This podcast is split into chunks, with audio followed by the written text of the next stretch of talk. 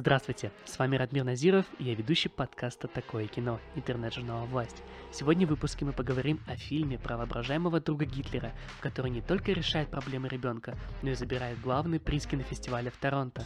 Рассмотрим, как эволюционировал лидер нацистской Германии в кино, от полубога до робота-трансформера, и почему его образ абсолютного зла стал рудиментом современной массовой культуры. А в конце посоветую хорошие фильмы про любовь, войну и про гуманизм в целом. Поехали!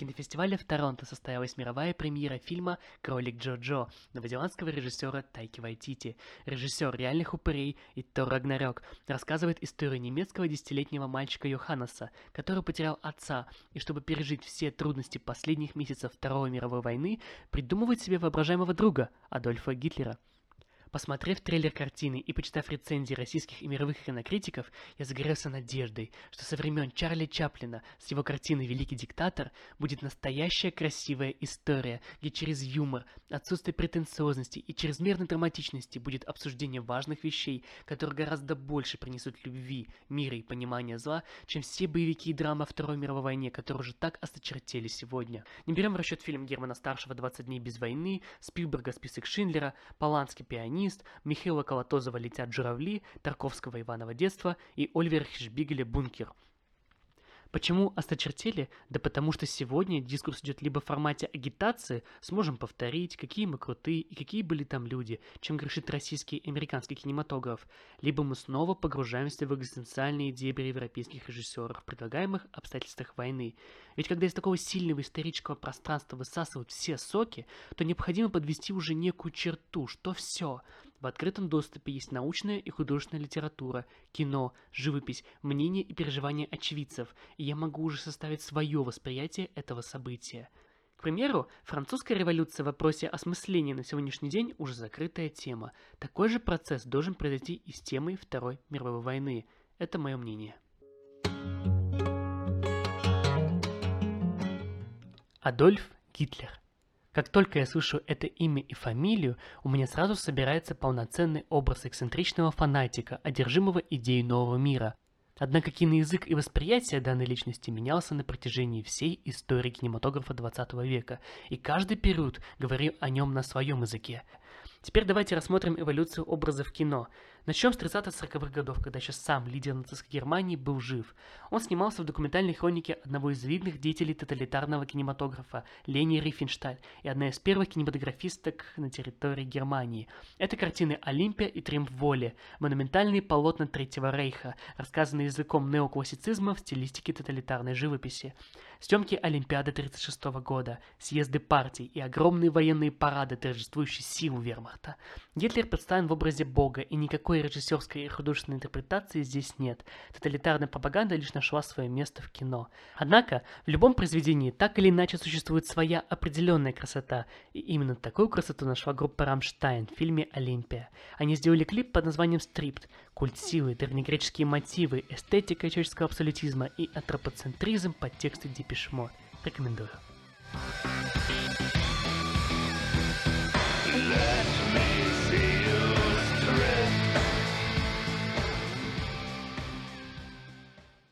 Это время в США разворачивается информационная кампания по высмеиванию и дискредитации нацистского режима.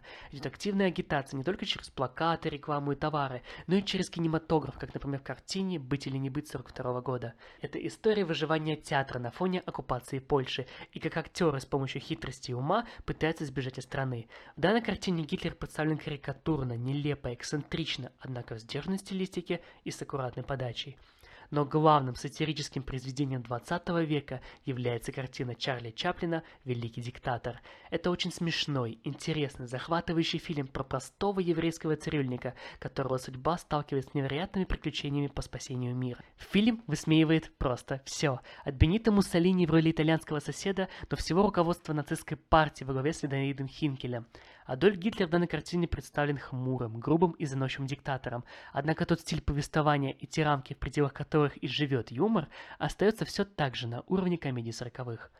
Но все изменилось в 60-х, когда свободы в мире больше, камеры дешевле, Голливуд беднее, а сатира становится жестче. Выходят фильмы, где образ Гитлера становится все глупее и заносчивее, и первым таким фильмом становится Гитлер Стюарта Хейслера. История уже постепенно обретает классическую формулу, где все козыри были у лидера Германии, но затем все идет не по плану, психует, расстреливает, ярко жестикулирует, слетает с катушек, проигрывает и погибает.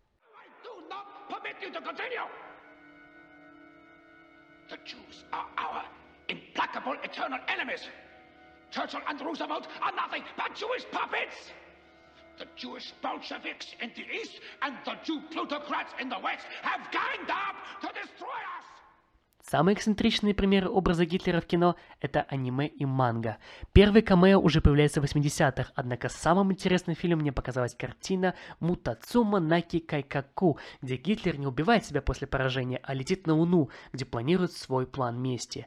Главный герой может одолеть Гитлера только выиграв его в игре Маджонг. Также он появляется в фильме Dragon Ball Z Fusion Reborn, где он восстает из мертвых и старается воплотить свою мечту об арийской расе. И подобных примеров интерпретации исторического исторического персонажа в японской культуре довольно много. От милых игр в маджонг до завоевания мира нацистскими роботами-трансформерами. Но как бы то ни было, главным хитом нулевых все равно остается картина «Бесславные ублюдки», где Гитлеру отведена малая роль, но момент кульминации тарантиновского постмодернистского безумия, когда зал кинотеатра разрывается от взрывов и пуль, поставил своеобразную точку в экспериментах жанровой интерпретации героя. Последним фильмом будет картина Оливера Хешбигеля «Бункер» 2004 года, где Адольф Гитлер наконец обретает облик живого человека, который умеет любить, сопереживать и для которого идея нового мира находится выше человеческих страстей. Режиссеру, по моему мнению, удалось описать то предсмертное безумие некогда великой империи, которая на экране расходится по швам, и главный идеологический лидер вместе с ней – гуманизм к простым людям, живые герои, которые наконец снимают карикатурную маску и уважительная форма повествования, делают этот фильм по-настоящему одним из лучших не только о Гитлере, но и о войне в целом. На этой прекрасной ноте классического кинематографа нулевых и заканчивается вся эволюция образа лидера нацистской Германии в кино, от ненависти в виде карикатур до холодного принятия в лице фильма «Бункер». Однако насколько принятие и объективная оценка полезнее пропаганды и ярлыков «монстр», «казнить», «четвертовать» расскажу в следующей части подкаста. Что случилось с миром после войны? Как формировалась общественная мысль? Как зарождалась массовая культура? И как искусство и гуманитарные науки выявили серьезную рану на теле нашего общества? Итак, Война окончена, города в руинах, а вместе с ними и весь фундамент социальных институтов, на которых строился прежний мир. Тот мир, где человек с хорошим образованием и с любовью к искусству не мог устроить массовый геноцид и самую страшную войну за всю историю человечества. Где Папа Римский не мог поддержать основателя фашизма и помочь ему установить диктатуру, где государство не могло отправлять детей и стариков на верную смерть, когда война уже была проиграна, но это случилось. От 50 до 80 миллионов человек погибло в этот страшный период, и это стало новой точкой истории. Как теперь будет строиться западное общество? Какие у него ориентиры? На кого ему стоит полагаться? И что стоит предпринять, чтобы не повторить эту войну? В международных отношениях ответом становится создание Организации Объединенных Наций в 45-м, принятие в 48-м Всеобщей Декларации прав человека. В 1951 был подписан договор Европейского объединения угля и стали, который станет в будущем современным Европейским Союзом. В музыке ответом становится рок-н-ролл, Битлз, а затем движение хиппи, которое перерастет в невиданное ранее в истории антивоенное движение. В культуре ответом станет постмодернизм, а в обществе – мая 68-го. В кинематографе появится французская новая волна, которая привнесла в кино автора, так как раньше фильм судили не по режиссеру, а по компании, выпускающей картину. Это кардинальное изменение приведет индустрию к разделению на авторский и массовый кинематограф. В философии появляется новое направление под названием экзистенциализм, что является иррациональной реакцией на рационализм просвещения и немецкой классической философии. Экзистенциалисты ставят свободу и бытие человека на первое место, или достижение этой самой свободы необходимо отказаться от переноса персональной ответственности на религию, государство или общество. Выбери жизнь, выбери работу, выбери карьеру, выбери семью, выбери шмотки для отдыха, выбери костюм тройку в рассрочку из охренительно дорогой ткани, выбери набор «Сделай сам» и похмельную рожу воскресным утром. Выбери будущее, выбери жизнь. Одно из главных культурных преобразований 20 века, которое мы и будем анализировать, это рождение понятия массовая культура или индустрия культуры. Как определить эту культуру, ее свойства и почему она подвергается нападкам? У массовой культуры есть четыре свойства. Первое – доступность, экономическая и семантическая. То есть очень доступная в понимании, не нужно никакого бэкграунда, чтобы понять Мстителей, Стражи Галактики или Терминатора. Второе – это фабульность, структура повествования, понятная всем. Было ли у вас такое, что вы смотрите кино, и как только рассказывают завязку, вы показываете пальцем и говорите «этот влюбится в нее, а вот она умрет, а это убийца, по отдельности они слабы, но как только они вместе, они побеждают врага, и история заканчивается хэппи-эндом». Это, друзья мои, клише. Клише с массовой культуры братья навек, потому что клише позволяет выучить одно правило, которое переходит из фильма в фильм, и не нужно в принципе вникать в героев. Третье – это тираж. Ведь если во всех кинотеатрах города и в каждой стране мира не будут идти Мстители, так как же потом не проспойлерить концовку фильма другу или обсуждать в комментариях, хороший был фильм или нет? Теряется самое главное – включенность. Вы чувствуете, что раз все идут, то и вам нужно, иначе вы будете не в теме и мемы будут просто вам непонятны. Четвертое – это рынок. Ведь гораздо выгоднее на сегодняшний день вкладывать деньги в кино-аттракцион, чем в художественную драму, которую вы будете пересматривать уже после и потом даже рекомендовать своим детям. Но на период проката картина не заработает так много, как аттракцион. И нужно сделать небольшую ремарку. Да, массовый кинематограф эволюционирует, но как бы не были крутые и свежие Стражи Галактики и Дэдпул, смысл остается тот же. А описали это явление еще в 1947 году представители франкфуртской школы Макс Хорхмайер и Теодор Адорно в книжке «Диалектика просвещения».